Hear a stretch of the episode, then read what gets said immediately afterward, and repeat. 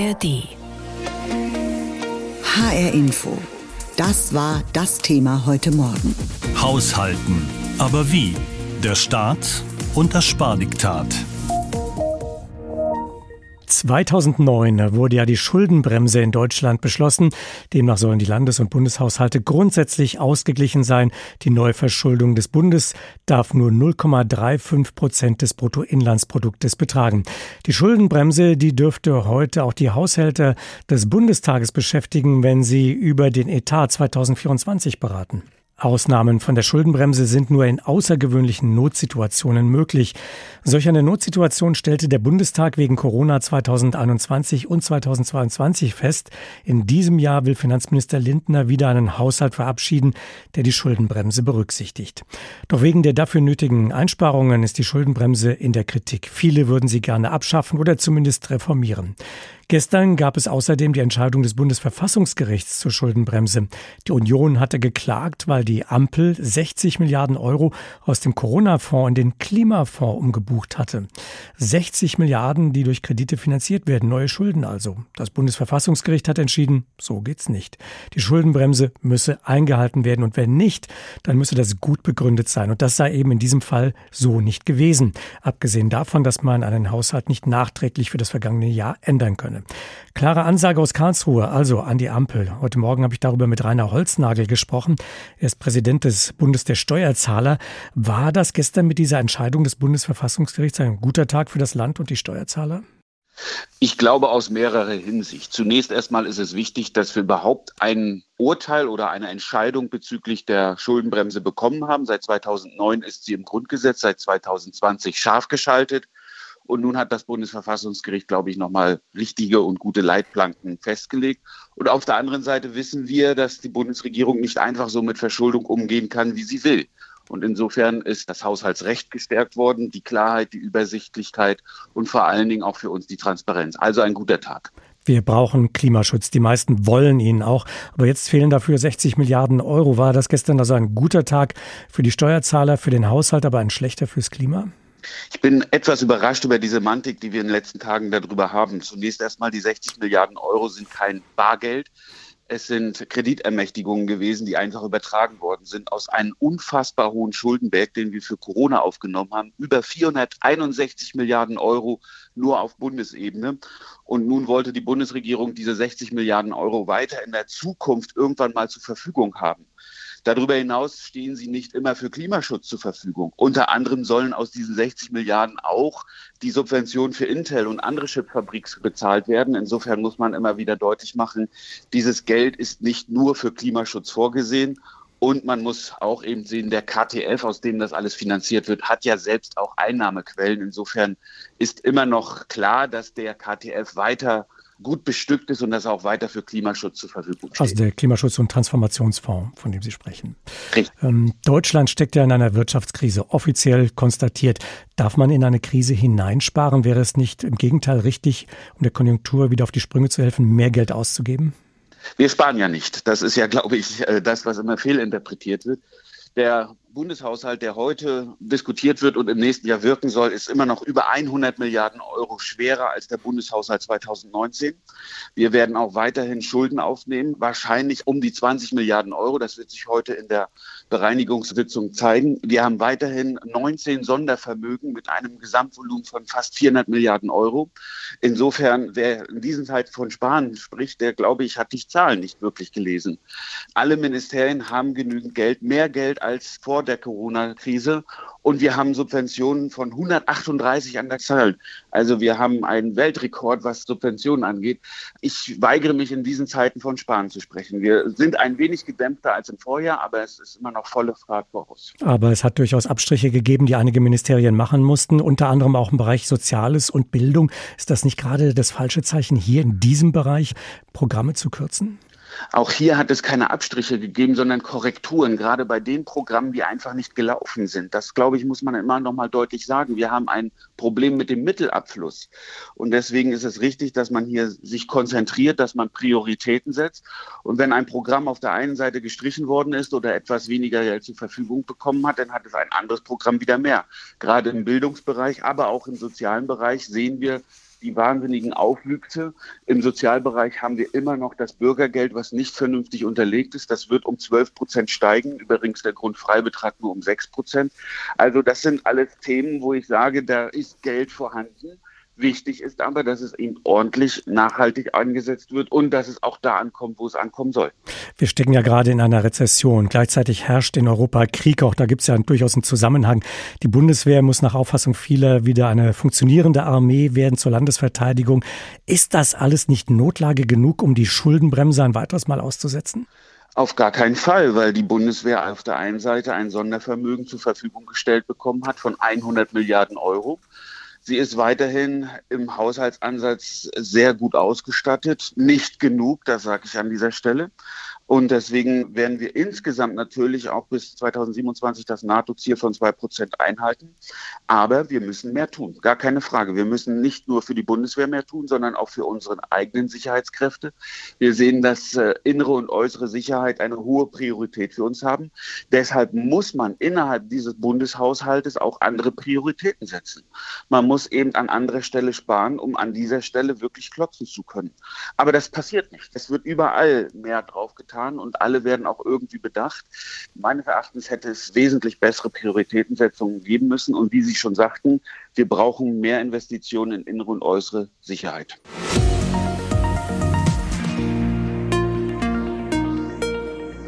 Ja, nur einen Tag nach der wegweisenden Entscheidung des Bundesverfassungsgerichts zur Schuldenbremse berät nun der Haushaltsausschuss des Deutschen Bundestages über den Etat des kommenden Jahres.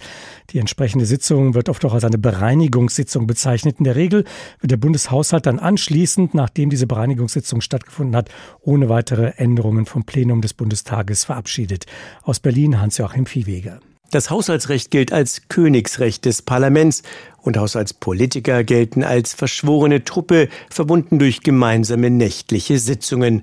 Doch nun sorgt die Entscheidung aus Karlsruhe für mächtig Zoff unter den Haushältern. Ich finde es eine Veralberung des Parlaments, dass wir und vor allem natürlich des Haushaltsausschusses, dass wir augenscheinlich so tagen sollten, als wäre nichts geschehen. Sagt Gesine Lötsch von der Linken und verweist darauf, dass zentrale Projekte der Ampelkoalition erstmal nicht mehr über den Klima- und Transformationsfonds finanziert werden können. Ähnlich argumentiert Peter Böhringer, AfD. Nein, das ist natürlich keine Bereinigungssitzung wie immer. Es stehen Anträge im Raum auf Verschiebung. Wir sehen nicht, wie das kurzfristig, also sprich in wenigen Stunden bis morgen, noch bereinigt werden kann. Die Anträge auf Verschiebung lehnen die Ampelparteien ab. SPD-Haushaltspolitiker Dennis Rode macht dann den Unterschied zwischen dem regulären Haushalt und dem Klimafonds. Karlsruhe hat 60 äh, Milliarden im Klima- und Transformationsfonds für nichtig erklärt. Die werden wir jetzt ausbuchen. Wir werden über einen neuen Wirtschaftsplan für den KTF in nächster Zeit diskutieren. Aber wir werden jetzt vor allem erstmal einen Bundeshaushalt verabschieden. Als Zugeständnis an die Opposition soll es kommende Woche noch eine Anhörung zu den Folgen des Karlsruher Urteils geben. Und auch der offizielle Beschluss des Ausschusses zum Haushalt 2024 soll verschoben werden. Christian Hase von der CDU reicht das nicht. Er sieht Auswirkungen auch für andere schuldenfinanzierte Sondervermögen. Man muss das auch anerkennen, dass das Bundesverfassungsgericht hier uns in die Bücher geschrieben hat, was wir zu beachten haben. Und dann müssen wir so ein Urteil auch erstmal auswerten können. Das ist für mich der Respekt, den wir vom Bundesverfassungsgericht letztendlich auch haben sollten. Letztlich müsse es ein Ende haben mit schuldenfinanzierten Schattenhaushalten, so die Einschätzung von Hase. Für die Ampelpartner aber steht akut eine andere Frage an. Wie sollen Aufgaben finanziert werden, für die nun im Klima- und Transformationsfonds die Mittel fehlen? Grünen-Haushälter Sven Christian Kindler. Gemeinsam werden Bundesregierung und Parlament einen konkreten Plan entwickeln, wie die zentralen Aufgaben, zum Beispiel die Finanzierung der Deutschen Bahn, Finanzierung des Umbaus der Stahlindustrie, sozial gerechter Klimaschutz, Gebäudesanierung, die Unterstützung der Bauwirtschaft, wie die zentral auch weiterhin geleistet werden kann. Dabei fehlen auch im regulären Haushalt noch mindestens 10 Milliarden Euro, wie aus den Unterlagen für den Haushaltsausschuss hervorgeht. Zuletzt kamen noch weitere Ausgaben für die Unterstützung der Ukraine sowie das Bürgergeld hinzu. Einnahmeausfälle wiederum sind mit der angekündigten Senkung der Stromsteuer verbunden. Dass insgesamt für den Haushalt die Lage nicht entspannter geworden ist, das ist, glaube ich, heute jedem klar warnt deshalb schon mal Carsten Klein, FDP. Klar ist aber auch, in den abschließenden Beratungen versuchen alle Fachbereiche nochmal Mittel für sich zu ergattern. Nach und nach kommen auch alle Minister in den Haushaltsausschuss.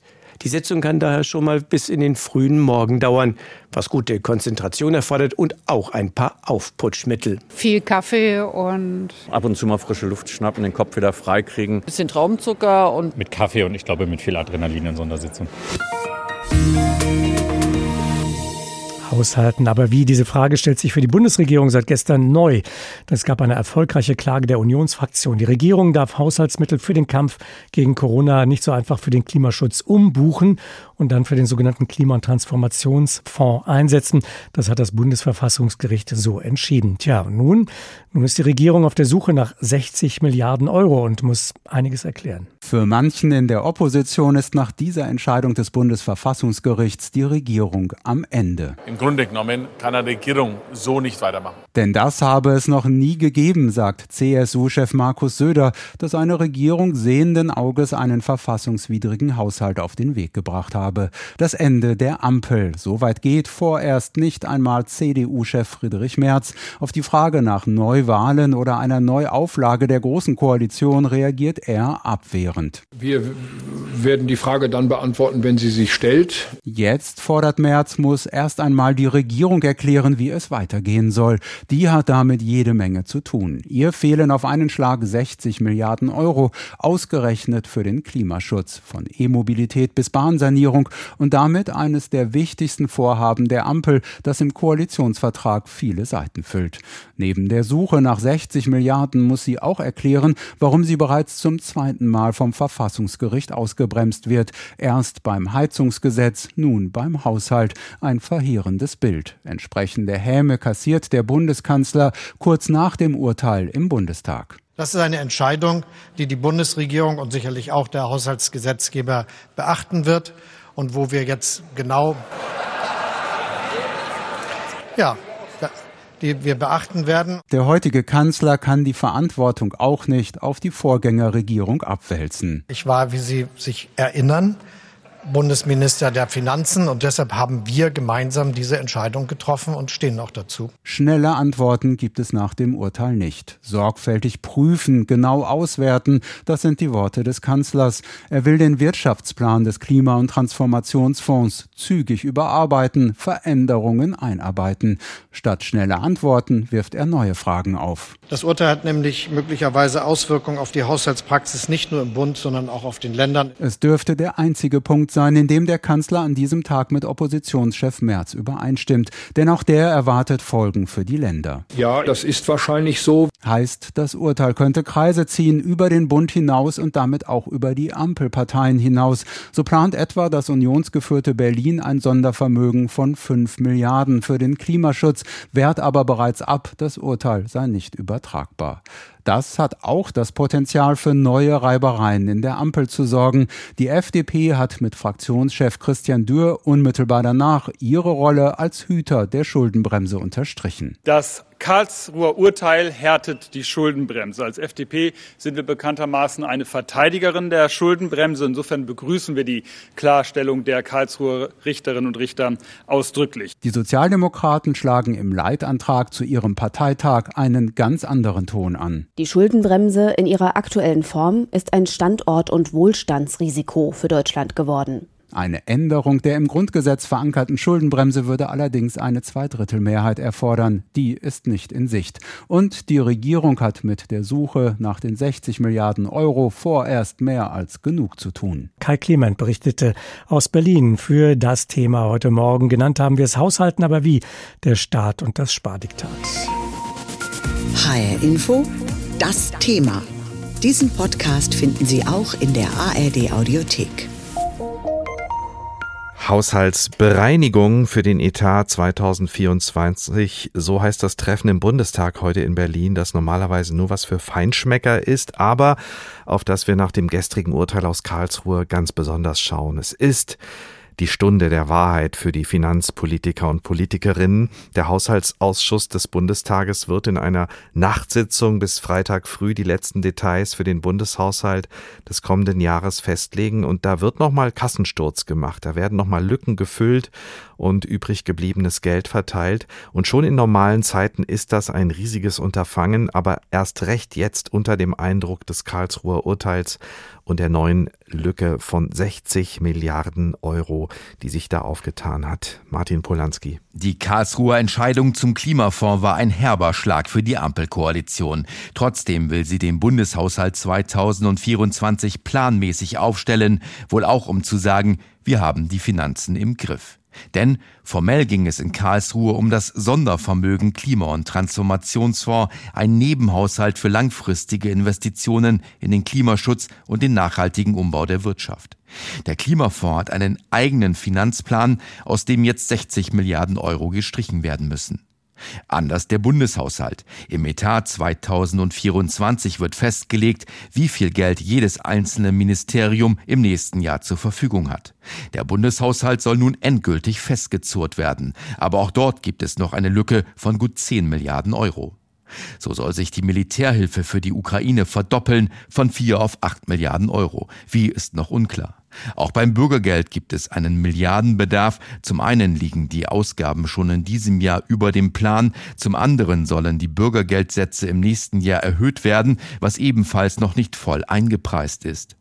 Diskutiert werden auch noch die Mehrwertsteuersätze in der Gastronomie. Die sind derzeit ermäßigt, sollen aber nächstes Jahr raufgesetzt werden, wogegen sich die Branche wehrt. Und Sozialverbände beklagen deutlich vernehmbar, dass zu viel beim Freiwilligendienst und der Jugendhilfe gekürzt werde. Besonders interessant wird es beim Thema Strompreise. Die Bundesregierung hat sich vergangene Woche auf ein Entlastungspaket verständigt. Die Stromsteuern für große Teile der Wirtschaft sollen runter und besonders energieintensive Unternehmen bekommen eine Extraentlastung. Aber ausgerechnet die soll aus dem Klimafonds bezahlt werden, in dem nun plötzlich 60 Milliarden Euro fehlen. Das Beispiel zeigt, alles hängt mit allem zusammen und so steht der reguläre Bundeshaushalt nur auf einem Bein, wenn Geld aus dem Sondervermögen Klimafonds plötzlich fehlt. Den Bundeshaushalt aufzustellen, ist daher seit gestern noch schwieriger geworden. Die Botschaft aus Karlsruhe gestern war klar, eine Bundesregierung kann nicht Milliarden, die für bestimmte Zwecke in Notlagen geplant gewesen sind, nachträglich umbuchen oder verschieben, auch wenn der Zweck zunächst legitim erscheint. 60 Milliarden Euro, die für die Folgen der Corona-Pandemie geplant gewesen waren, aber nicht mehr abgerufen wurden, hat die Ampelkoalition umgewidmet und wollte sie zur Finanzierung der Klimapläne für Deutschland nutzen. Das geht jetzt nicht mehr und damit fehlt dem extra dafür angelegten Klima- und Transformationsfonds jetzt ein riesiger Batzen an Geld, mit dem zum Beispiel energiesparende Sanierung von Gebäuden gefördert werden sollte oder die Elektromobilität insgesamt ein großer Teil der Energiewende unterstützt werden sollte. Heute wird der Haushaltsausschuss des Bundestages all das besprechen und den Finanzplan für das nächste Jahr trotzdem beraten, vor dem jetzt erstmal ein großes Minus von 60 Milliarden Euro steht. Darüber habe ich gesprochen mit Lothar Lenz, einem unserer Hauptstadtkorrespondenten, und erstmal gefragt, wie schlimm ist der Kater am Tag danach bei der Bundesregierung? Der ist gewaltig. Also das ist schon ein politisches Erdbeben, das kann man anders nicht nennen. Olaf Scholz, der Bundeskanzler, bemüht sich noch um demonstrative Gelassenheit, aber wenn man sich gestern zum Beispiel Robert Habeck angeguckt hat, den Wirtschaftsminister, der ist ja in eine regelrechte Schockstarre verfallen und das trifft auch auf seine ganze Partei zu, die Grünen, denn die 60 Milliarden Euro, die fehlen ja jetzt beim Klimaschutz, bei diversen Projekten, die eben zu den Kernanliegen gerade der Grünen gehören. Das muss jetzt alles neu ausverhandelt werden. Also das ist schon ein Ereignis, das den Koalitionären ganz gehörig in den Knochen sitzt. Und das in Zeiten, in denen das Geld sowieso knapper wird. Kann man das denn konkreter schon machen jetzt, Herr Lenz? Also welche konkreten Projekte, Planungen vielleicht trotzdem auch gesichert sind und welche tatsächlich auf dem Spiel stehen? Nein, das ist noch nicht klar, weil eben die Bundesregierung ganz offensichtlich keinen Plan B hat für den Fall, dass Karlsruhe eben genau so entscheidet, wie es das gestern getan hat. Das heißt, es gibt jetzt erstmal eine Ausgabesperre. Es wird bis auf weiteres keine neuen Zusagen geben für politische Projekte aus diesem Klima- und Transformationsfonds. Robert Habeck hat ja gesagt, die Gebäudesanierung sei davon ausgenommen und gegebene Zusagen, also Förderbescheide, die die würden auch eingehalten. Aber alles andere steht eben jetzt zur Diskussion, also Elektromobilität, die Strompreisbremse für die Großunternehmen der Industrie, damit sie nicht abwandern ins Ausland, wo der Strom billiger ist. Gerade letzte Woche erst ausgehandelt und bekannt gegeben. Jetzt steht das wieder zur Diskussion. Die Sanierung der Deutschen Bahn, die muss ja stattfinden. Die Frage ist, wie will die Bundesregierung das bezahlen und andere Projekte, auch die Chipfabriken, äh, die sich ansiedeln sollen in Deutschland und ja mit üppigen Subventionen ausgestattet werden sollen. Auch da wird es, wenn es noch keine Zusagen gibt gegenüber den Investoren, neue Verhandlungen geben müssen. Also alles wieder auf Anfang. Das muss komplett neu ausverhandelt werden. Das klingt tatsächlich nach einem politischen Erdbeben, so wie Sie es formuliert haben. Viele Fragen, die da jetzt beantwortet werden müssen. Wie groß ist das Konfliktpotenzial innerhalb der Ampelkoalition jetzt? Für viele Projekte müsste ja jetzt auch Geld an anderer Stelle weggenommen werden. Das ist groß, das ist ja ohnehin schon groß. Das haben wir ja zum Beispiel erlebt beim Streit um die Kindergrundsicherung, wie da um jede einzelne Milliarde gefeilscht wurde. Und die Ausweichmöglichkeiten, die sind ja zumindest zwei davon durch die FDP verstellt. Denn die sagt ja schon seit dem Bundestagswahlkampf, dass ein Aufweichen der Schuldenbremse für sie nicht in Frage kommt. Genauso wenig jegliche Steuererhöhung. Das wäre ja auch eine Methode, sich neues, frisches Geld zu beschaffen. Das geht also mit der FDP nicht. Die Grünen würden die Schuldenbremse gerne lockern, Teile der SPD auch. Das ist also sozusagen verstellt, dieser Weg. Es bliebe jetzt noch der Subventionsabbau. Auch das ein schwieriges Kapitel. Erstens ist die Frage, kommt da genug Geld zusammen? Und zum Zweiten ist das auch unpopulär, wenn man sowas macht. Und die Koalition ist ja ohnehin gerade in einem Zustimmungstief. Die SPD und die Grünen jeweils mit so etwa 15 Prozent Zustimmung, die FDP mit gerade mal 5 Prozent. Das ist keine Situation, in der man der Wählerschaft unpopuläre politische Maßnahmen zumutet. Auweia, ziemlich schlimme Lage im Moment für die Bundesregierung. Der Haushalt für 2024, der sollte ja eigentlich zum 1. Dezember verabschiedet werden. Kann das klappen oder anders gefragt, was kann da jetzt dabei herauskommen? Da tagt ja heute der Haushaltsausschuss zum letzten Mal. Das ist die sogenannte Bereinigungssitzung. Da werden alle Etats nochmal durchdiskutiert und dann der Sack zugemacht. Ich denke, dass das funktionieren kann, denn der Etat 2024 ist ja von diesem Karlsruher Urteil nicht besprochen, aber es wird dann womöglich nächstes Jahr einen Nachtragshaushalt geben können, wenn die Bundesregierung auf die Idee kommen sollte, Projekte aus dem Klima- und Transformationsfonds jetzt über den regulären Haushalt zu finanzieren, denn genau so haben die Karlsruher Richterinnen und Richter es der Bundesregierung ja aufgetragen, als sie gesagt haben, der Klimawandel ist keine Notlage wie die Corona-Pandemie, sondern eine ganz normale politische Aufgabe und die muss über den regulären Bundeshaushalt bezahlt werden. Diesen Podcast finden Sie auch in der ARD Audiothek.